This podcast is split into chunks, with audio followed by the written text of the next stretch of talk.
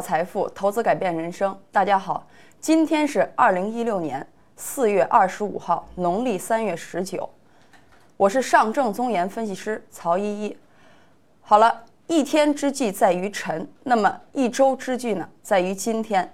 首先，让我们回顾一下上周五稍晚时候的欧美市场指数。我们看道琼斯工业指数、纳斯达克、标普五百都是。在这个区间的这个上沿，给它形成了一个压力，它目前来说也是正常的一个运行状态。好了，我们来看，那么总的来说呢，在加息未二次启动之前呢，美元还是维持一个区间震荡。我们把目光给向美元指数，在它是一个下行的这个区间里震荡，大家应该很清楚的看到。那么，据二零一五年十二月四号的高点来说呢，美元的指数近期来说相对来相对比较疲软。那目前在这段时间里呢，对于 G 七，也就是七国集团的这个影响是较为明显的。那么对于我们新兴市场，它的一个企稳呢，显然美元的疲软给了我们一丝喘息的机会。在未来短期之内呢，还是要注意各国的它一个。边际宽松的倾向和我上周指出二十七号美联储议息会议的一个态度，那么也就是说，美联储议息会议的态度是鸽派还是鹰派？那么它跟这个边际这个宽松的这个倾向叠加后呢，将导致美元阶段性的反弹，那么对新兴市场也会带来情绪的一个影响。这就是本次就是说，截至本周五这个海外市场的。一些具体的情况，那么我们还是把目光给向 A 股。我们看上周整个一个状态呢，A 股是一个震荡下行的一个状态。那么沪指呢，周跌幅到了负的三点八六，那深市呢是负的五点四二，融资余额呢也是处于一个下行的这个状态。到本周五，这个下行的幅度下降的幅度已逐渐缩小。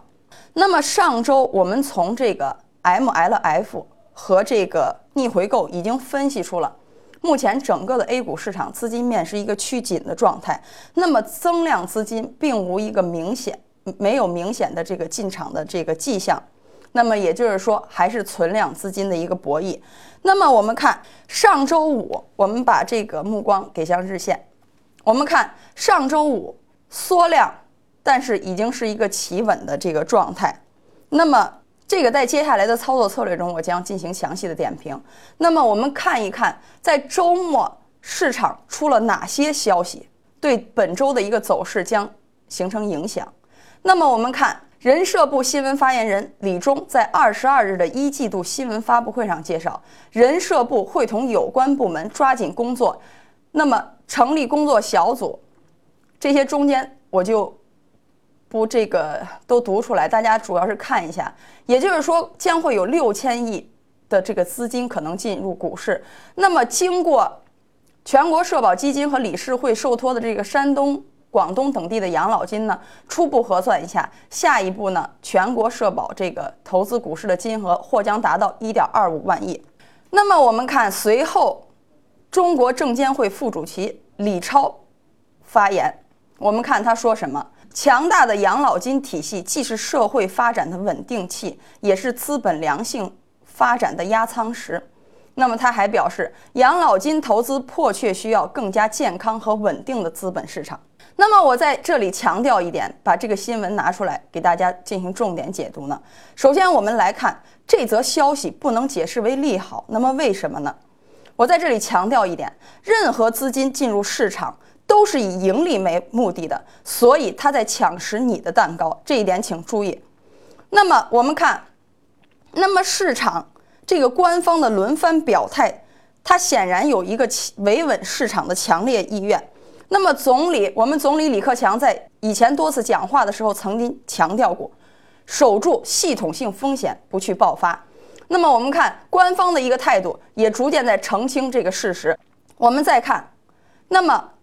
我给出的一句话，希望您能记忆在心里。那么目前的市场是资金择机入场，也不管是什么资金，市场水涨船高，那么把握时机才是重中之重。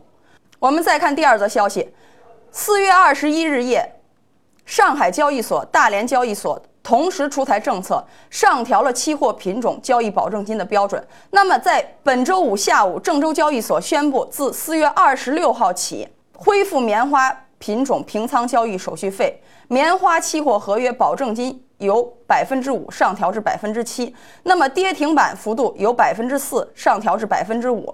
好了，后面的我就不再念了。那么，我们看一看。不到两天的时间，三大交易所携手去给这个火爆的商品市场降温。那么主要的目的在于抑制投机的这个热情。那么为什么他要在此时去把这个涨跌幅板的这个幅度给扩大呢？那么它显然是意在提高市场流动性，也就这个意义是什么？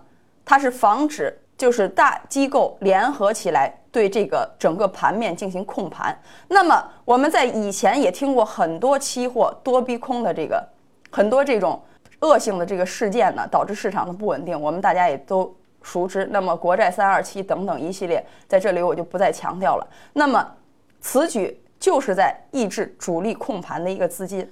好了，我们来看第三则消息：广州叫停首付贷。那么我们看，在此前呢。上海、深圳也相继叫停了这个这个贷款的这个首付比首付的这个业务。那么我们看为什么呢？那么经济回暖，杠杆持续恶化，也就是债务杠杆，就是我在上周一直提到的债务杠杆在恶化。那么此时叫停这个首套这个房贷呢，也就是说我们亏一。窥一斑而知全豹，那么也足以显示出管理层在维稳市场的这个决心。那么在之前我也多次强调过，政府不需要、不希望看到楼市去拉动经济的增长，他要的是真正的内需。好了，我们看，这也是政府呢在应对下一次加息之前。可能造成这个踩踏事件，因为加息的时候可能会影响整引起整个市场一个恐慌情绪的蔓延。那么市场也是在防止去年这个巨幅的这个下跌，防止这个踩踏事件的再次袭来，它也进行了一系列这个排雷的工作，目的还是在维稳市场。好了，我们再看一下本周的操作策略。那么细心的投资者应该看到了，我在今天。把这个上证和深证的区间进行了缩小。我们看上证的运行区间两千八百一十二至三千零三十点，深证九千一百九千八百一十二。我强调一遍，九千八百一十二至一万零三百八十四点。那么主要呢，大盘或迎来五连跌的企稳状态，预计在三日内区间窄幅震荡的概率将加大。那么今天呢，也就是有有短线进场的时机。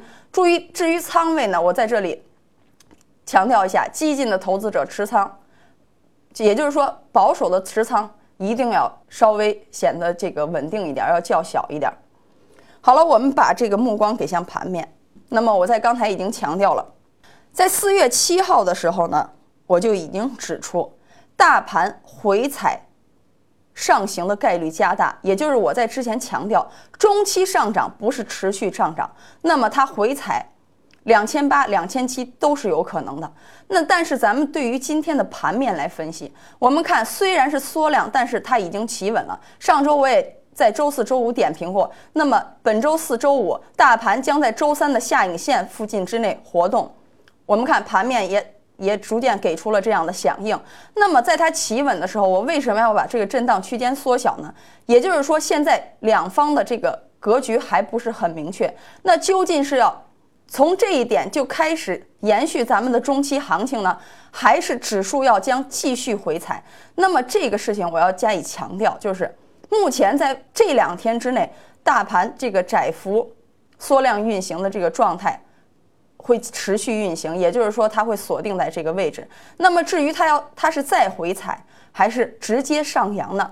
我们将在本周的这个或者是午评或者是晚评，我们将持续跟踪这个指数的变盘点，无论它是上变盘还是下变盘，那么我们都将为您找出最佳的这个时机，告诉您大盘的这个运行方向，用最冷静的思维解读市场最火的声音。那我希望大家能持续关注我后续的这个大最大盘的这个变变盘的这个时机呢，做以这个强调和未来将在哪一天变盘进行指出。那么，预知更多的这个操作详情呢，请拨打我屏幕上方的电话零幺零五八三零九幺八幺零幺零五八三零九幺八幺。好了，那今天早上的这个策略我就点评到这里，我们中午再见，谢谢观看。证券之星，让投资更简单。